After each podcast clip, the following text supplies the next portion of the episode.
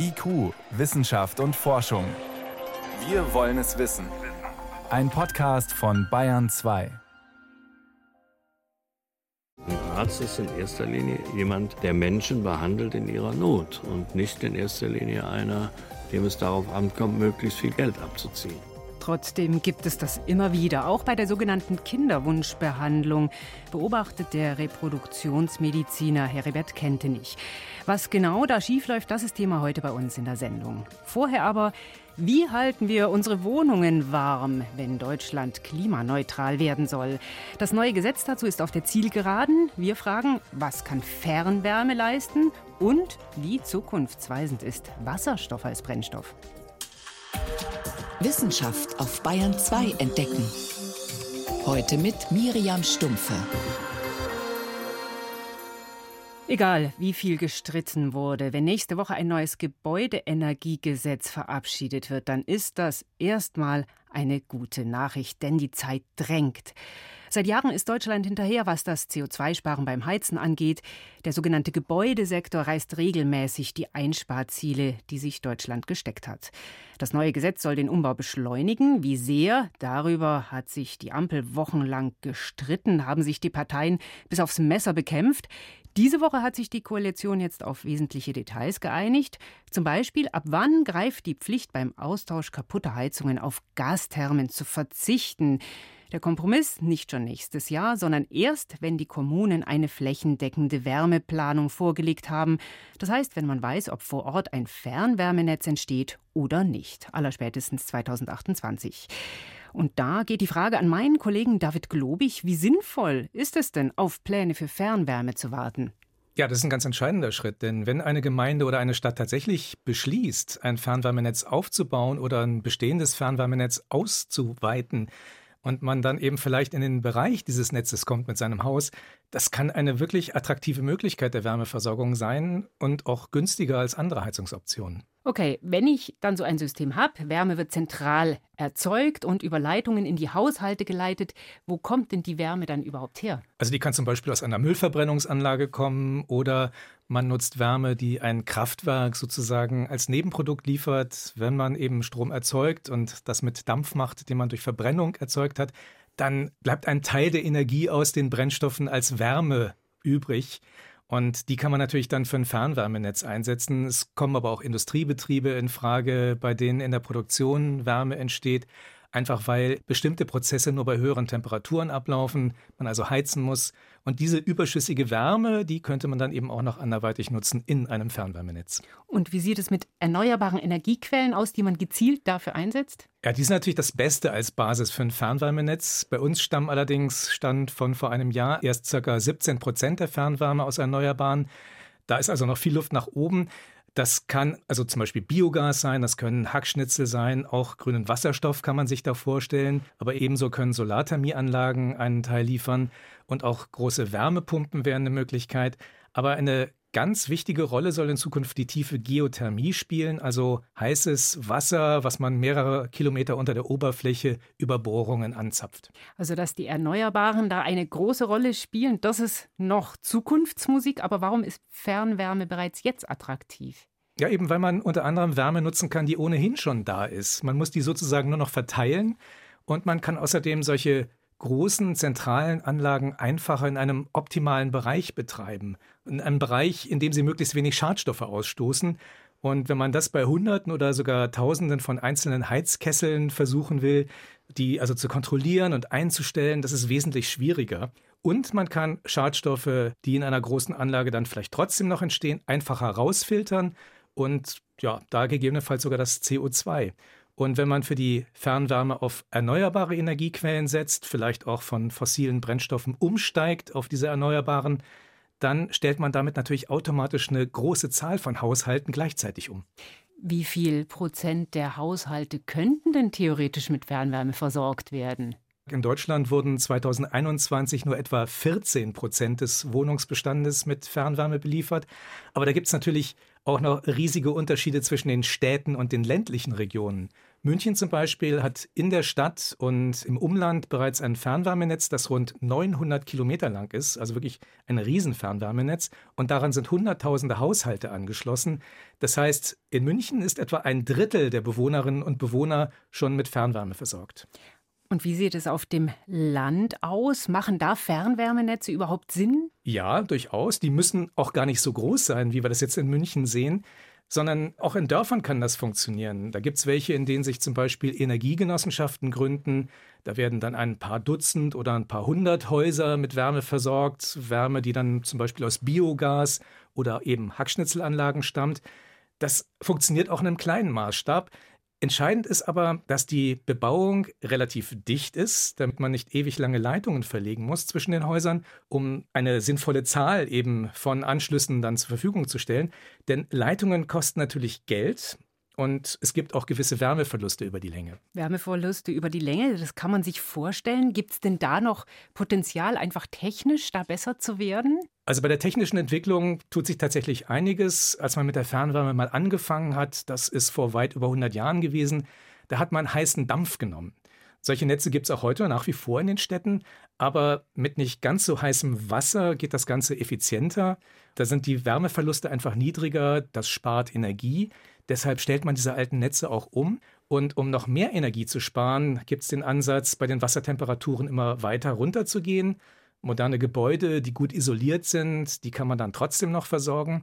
Und es gibt sogar eine Variante, die nennt sich kaltes Wärmenetz. Da arbeitet man mit Temperaturen, die nahe an der Umgebungstemperatur liegen. Man braucht dann allerdings wieder Wärmepumpen in den Häusern, um die Temperatur dort dann jeweils wieder anzuheben. Sprich, in Fernwärme steckt viel Potenzial. Das heißt, der Aufwand, wirklich große neue Leitungsnetze anzulegen, der lohnt sich? Der lohnt sich, aber das Ganze muss sorgfältig geplant werden, einfach weil es erhebliche Kosten sind und eben der Bauaufwand natürlich auch betrieben werden muss. Man braucht eine zentrale Anlage, die ganzen Rohre müssen verlegt werden.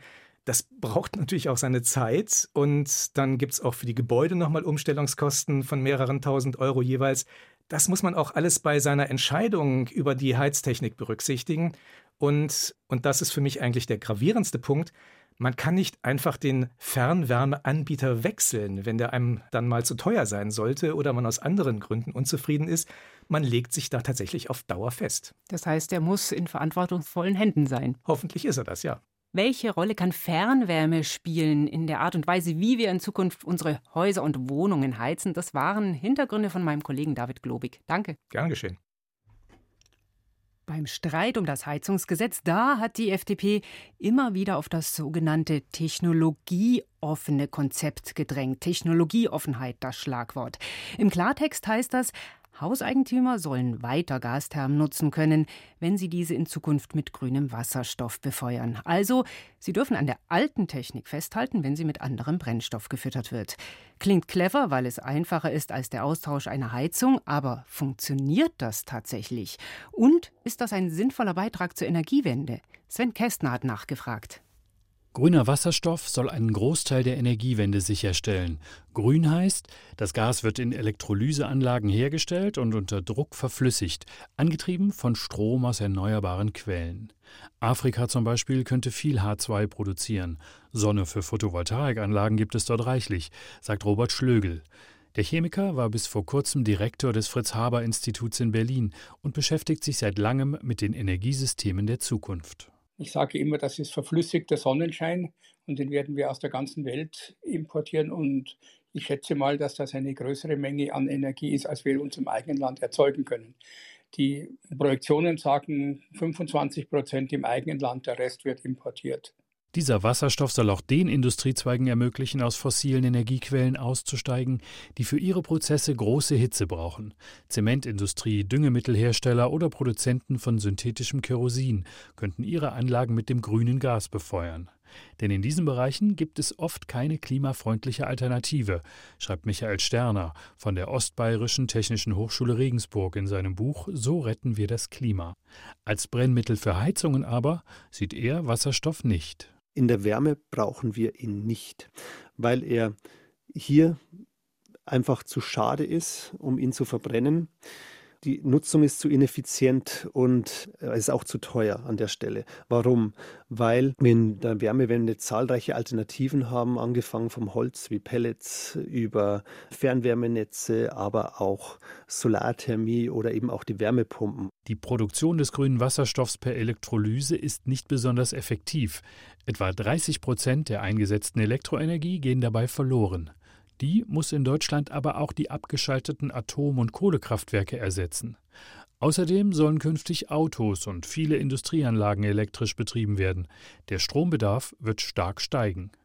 In Biogasanlagen kann Wasserstoff ebenfalls hergestellt werden, allerdings mit sehr hohem Flächenverbrauch im Vergleich zum Strom aus Photovoltaikanlagen, rechnet Michael Sterner vor. Mit einem Hektar Solarstrom kann ich so viel Strom machen wie 40 Hektar Biogas Mais. Und das potenziert sich ja dann nochmal. Also wenn ich jetzt aus Biogas Wasserstoff herstelle und damit heize, das ist ja auch eine Alternative, dann brauche ich 280 mal mehr Fläche, als wenn ich Solarstrom nutze und den in eine Wärmepumpe stecke. Und das paust sich dann auch auf die Kosten durch. Zwar hat die Bundesregierung bereits mit Ländern wie Kanada oder Abu Dhabi Verträge über die Lieferung von Wasserstoff abgeschlossen, aber noch fehlt hierzulande die passende Infrastruktur. International konkurriert Deutschland um den grünen Brennstoff mit Ländern wie Japan oder Südkorea, die bereits Leitungsnetze dafür aufgebaut haben. Er wird am Anfang knapp sein und damit teuer. Und wenn wir ihn importieren, dann brauchen wir ihn definitiv, um Dinge wie Ammoniak herzustellen oder halt ihn dann als Ammoniak zu nutzen für Düngemittel. Wir brauchen ihn in der Chemie für die ganzen Basisgrundstoffe. Wir brauchen ihn dringendst in der Stahlerzeugung, damit wir grünen Stahl machen können. Da kann er ein Vielfaches an CO2 vermeiden als wie in der Heizung. Technisch könnten die großen Endverbraucher per Leitung mit Wasserstoff beliefert werden. Katrin Goldammer leitet das Rainer Lemoine Institut in Berlin.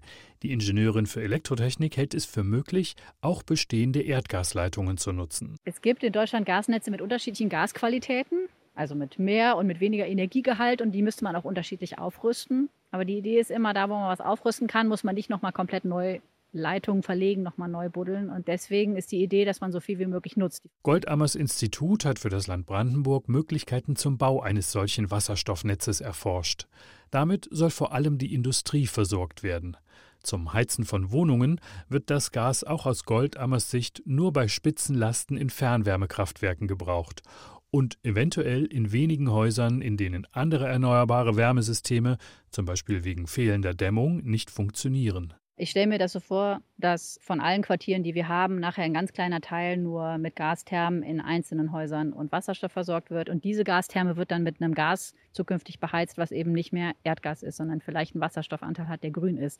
Aber das wird kein hoher Anteil sein. So sehen das viele Fachleute auch Michael Sterner und Robert Schlögel. Ich sehe den Wasserstoff definitiv nicht in der Wärme, wenn dann maximal in der Kraft-Wärme-Kopplung oder in der Fernwärme als Spitzengaskessel, aber halt nicht in den Häusern. Ich halte das überhaupt nicht sinnvoll, weil ich einfach nicht glaube, dass Wasserstoff in Form von H2 in einzelne Häuser geleitet werden wird. Das ist kaum technisch vorstellbar. Gasthermen von 10 oder 20 Kilowatt, die in einem Haus hängen, mit Wasserstoff zu beheizen, das ist ein Unfug, würde ich behaupten.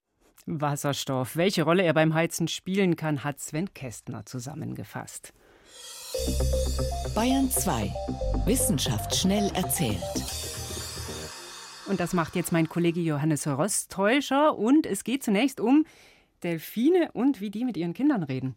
Höher, nämlich in höheren Frequenzen. Das machen Menschen ja auch. So tut sie, tut sie. so ungefähr. Instinktiv machen wir es, wenn wir mit Babys oder Kleinkindern reden, auch wenn wir vernünftige Sätze sagen. Und jetzt nach Auswertung von Delfinrufen, Rufen, besser gesagt Pfiffen, die 34 Jahre lang vor der Küste Floridas eingesammelt worden sind, also ganz einzeln, also Wassermikrofone direkt am Delfin befestigt, kommt Folgendes raus. Delfinmütter reden, kommunizieren mit ihren Kälbern tatsächlich signifikant höher als mit gleichaltrigen Artgenossen. Das war jetzt der normale Ruf und jetzt kommt die Babysprache. Sehr schön, das klingt wirklich höher und so ein bisschen betüttelnd. Ja, habe ich jetzt mir so gedacht. Aber warum ist das so?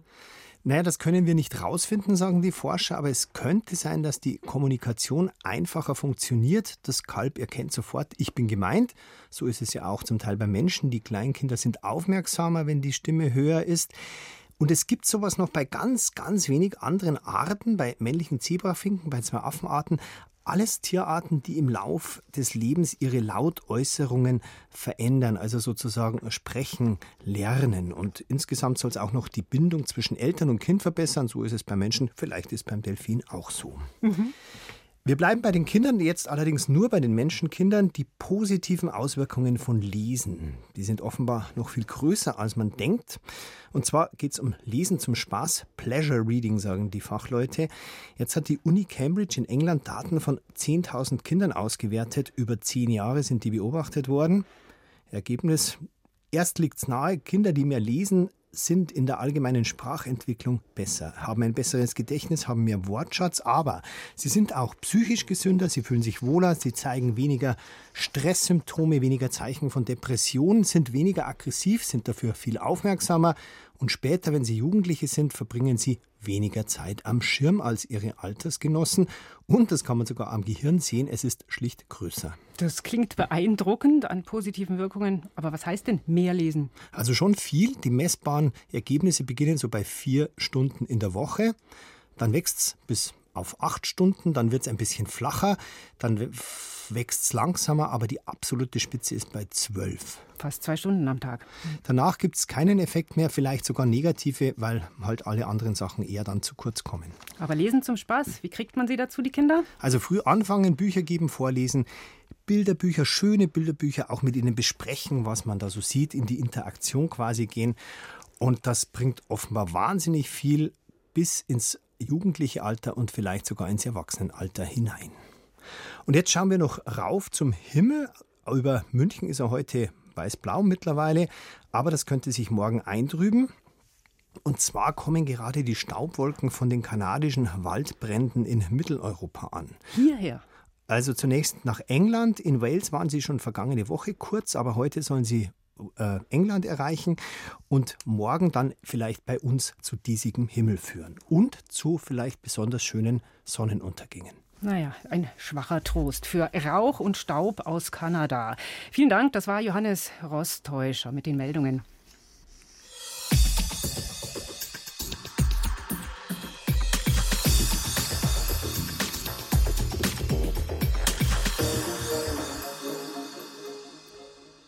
Der Wunsch nach einem Kind kann sehr groß sein. Wenn es nicht klappt, dann will die Reproduktionsmedizin helfen.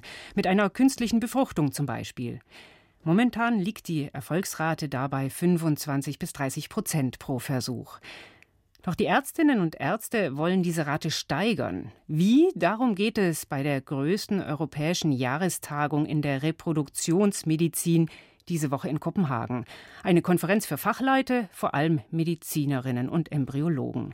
Ein Thema auf der Konferenz nicht alle Methoden, die in Kinderwunschkliniken angewandt werden, nützen den Patientinnen. Manche können sogar gefährlich sein. Christiane Havranek hat die Konferenz für uns besucht. Ich war mir ziemlich sicher, dass einige hier was mitgebracht haben, womit sie uns bewerfen können. So beginnt die schwedische Embryologin Kersti Lundin ihren Vortrag auf der Konferenz in Kopenhagen.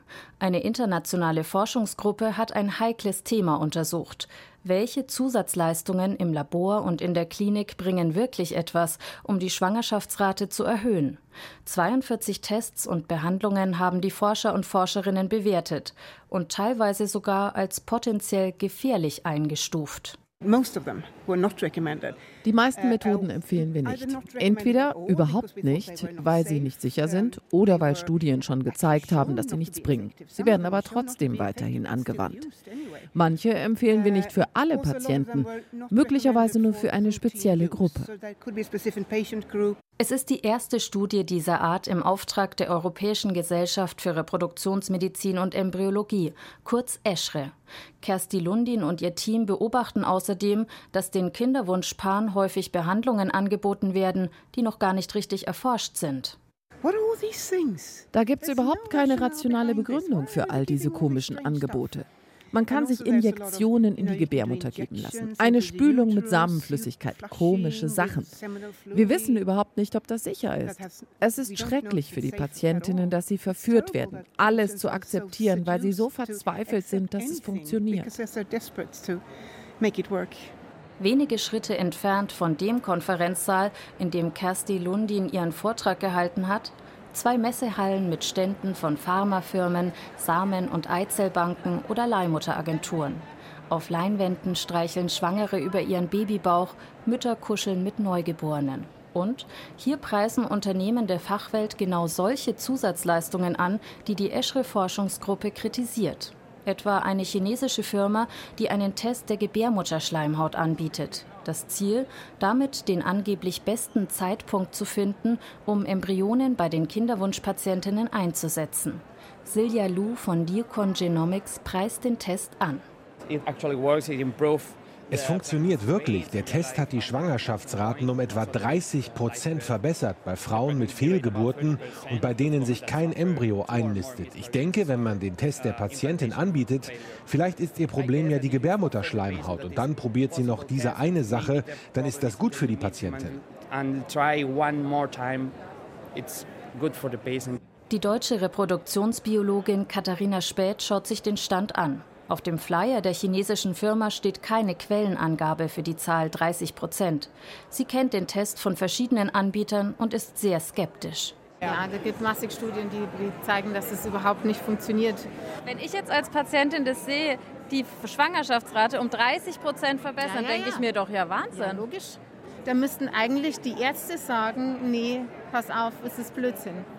Katharina Späth forscht an der Universität Oxford und für das britische Labor Juno Genetics. Sie beschäftigt sich mit einem großen Rätsel in der Reproduktionsmedizin. Warum nisten sich so viele Embryonen nicht ein, selbst dann, wenn sie vorher genetisch untersucht wurden? Könnte es an den Mitochondrien liegen? Die gelten als Kraftwerke der Zellen. Auf der Konferenz hat Katharina Späth einen Vortrag über die Frage gehalten, pflanzen sich Embryonen besser in die Gebärmutter ein, wenn sie mehr mitochondriale DNA haben? Denn genau diese These vertreten manche Labore. Man könnte ja meinen, okay, mehr mitochondriale DNA ist besser, ist aber nicht so. Also im Endeffekt, unsere Arbeit zeigt einfach, dass es jetzt nichts mit dem Implantationspotenzial zu tun hat, sondern dass es einfach die Entwicklung des Embryos widerspiegelt. Es reicht also, sich den Embryo unter dem Mikroskop anzuschauen. Die mitochondriale DNA zu messen, hat keinen Mehrwert. Zum gleichen Ergebnis kommt auch die Eschre-Forschungsgruppe. Und trotzdem, Tests dafür sind bereits auf dem Markt. Das hat mich überhaupt nicht überrascht. Es gibt auch immer einen Wettbewerb zwischen den verschiedenen Laboren. Man bringt neue Tests raus, die Patienten lesen das und wollen das dann machen. Und das ist das Gleiche wahrscheinlich auch mit den Ärzten, ohne dass wirklich dafür genügend Beweiskraft gibt. Der Berliner Reproduktionsmediziner Professor Heribert Kentenich hat dafür eine psychologische Erklärung. Oftmals seien Arzt oder Ärztin und Wunscheltern enttäuscht, wenn die Frau nach mehreren Versuchen nicht schwanger ist und sie suchen nach einer Lösung. Beispielsweise probieren sie die sogenannte PRP-Methode, die auch Kliniken in Deutschland als Eierstockverjüngung anbieten, für Frauen, die kaum noch Eizellen haben. Professor Kentenich erklärt, mit dem Wirkstoff PRP könnten eventuell restliche Eizellen anfangen zu wachsen. Diese ganz kleinen Eierstöcke, da muss man diese Substanz reinbekommen und die kriegt man nur über eine Punktion, über die Scheide mit einer dünnen Nadel in den Bauch der Frau und dann muss man den Eierstock auch treffen. So, und das kann auch potenziell gefährlich sein. Hier sieht die Eschre Forschungsgruppe ernsthafte Sicherheitsbedenken. Das Verfahren sei nicht empfohlen. Professor Kentenich findet, auch in der deutschen Reproduktionsmedizin werde zu viel Sinnloses gemacht. Und einer Patientin sinnlose Sachen anzubieten, ist in der Nähe von unethisch, wenn man das eigene Portemonnaie stark im Kopf hat. Ein Arzt ist in erster Linie jemand, der Menschen behandelt in ihrer Not und nicht in erster Linie einer, dem es darauf ankommt, möglichst viel Geld abzuziehen. Auch die Eschre-Forschungsgruppe fordert daher weniger Marketing, dafür sollten sich auch Patienten mehr mit Studien auseinandersetzen, die nach strengen wissenschaftlichen Kriterien aufgebaut sind. Und im Zweifel die Angebote der Reproduktionsmediziner lieber ablehnen. Kinderwunschbehandlungen, die mehr versprechen, als sie können. Von einem Kongress in Kopenhagen berichtete Christine Havranek.